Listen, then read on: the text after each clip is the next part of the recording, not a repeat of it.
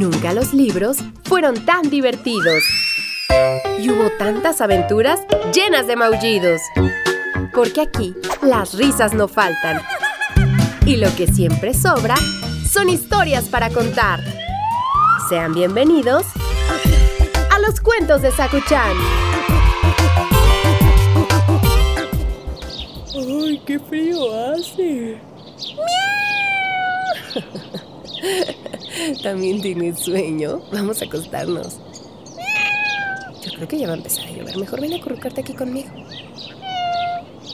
Sí, sí te dejo tapar. Ven, te voy a contar mientras una historia.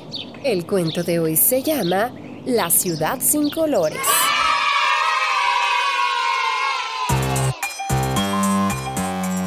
Cuando la pequeña Violeta se levantó aquella mañana, comprobó con terror que su habitación se había quedado sin colores.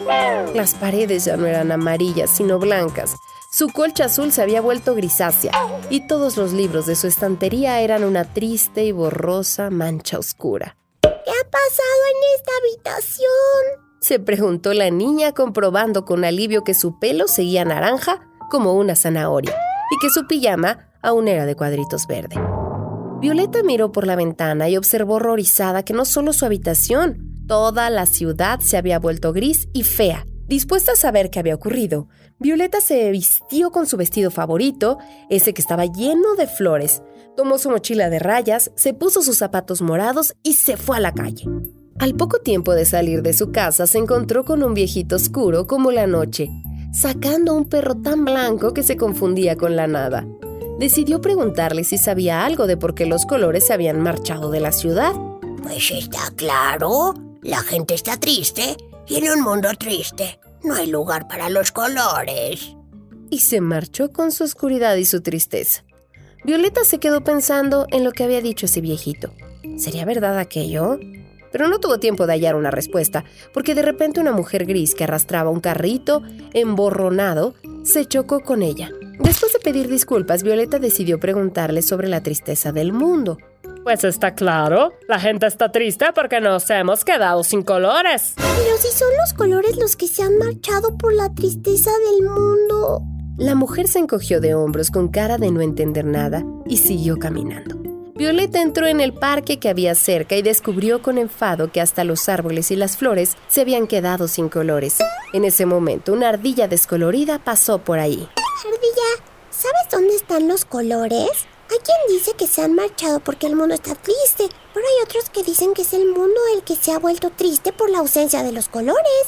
La ardilla descolorida dejó de comer su castaña blanquecina, miró con curiosidad a Violeta y exclamó: Sin colores no hay alegría, y sin alegría no hay colores. Busca la alegría y encontrarás los colores. Busca los colores y encontrarás la alegría. Violeta se quedó pensativa durante un instante. ¿Qué cosa extraordinaria acababa de decir aquella inteligente ardilla descolorida? La niña, cada vez más decidida a recuperar la alegría y los colores, decidió visitar a su abuelo Filomeno. El abuelo Filomeno era un pintor aficionado y también la persona más alegre que Violeta había conocido jamás. Como ella, el abuelo Filomeno tenía el pelo de su barba tan naranja como una zanahoria y una sonrisa tan grande y rosada como una rodaja de sandía. Seguro que él sabía cómo arreglar aquel desastre.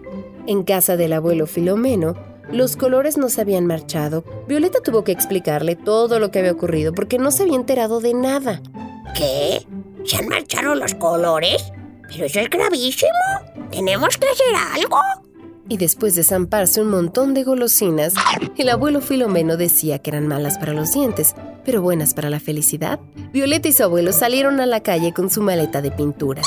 Vamos a pintar la alegría con nuestros colores, le explicó el abuelo Filomeno. Pero eso cómo se hace? Muy fácil, Violeta. Piensa en algo que te haga feliz. Jugar a la pelota en un campo de girasoles. Perfecto, pues vamos a hacerlo. Violeta y el abuelo Filomeno pintaron sobre las paredes grises del colegio un precioso campo de girasoles. Un policía incoloro que pasaba por allí quiso llamarles la atención, pero el abuelo Filomeno con su sonrisa de sandía le preguntó alegremente, Señor policía, cuéntenos, ¿algo que le haga feliz? ¿Feliz? Un sofá cómodo, junto a una chimenea donde leer una buena novela policíaca.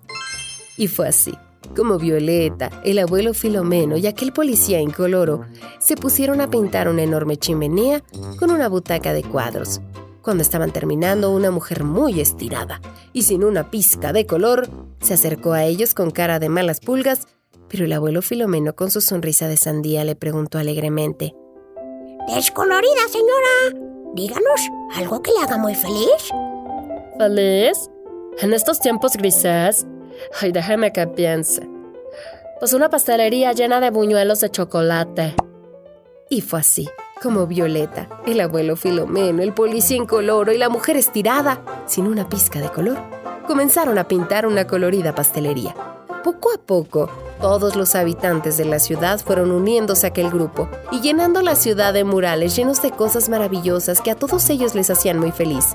Cuando acabaron, la ciudad entera se había llenado de colores. Todos sonreían alegres ante aquellas paredes repletas de naranjas brillantes, azules marinos y verdes intensos.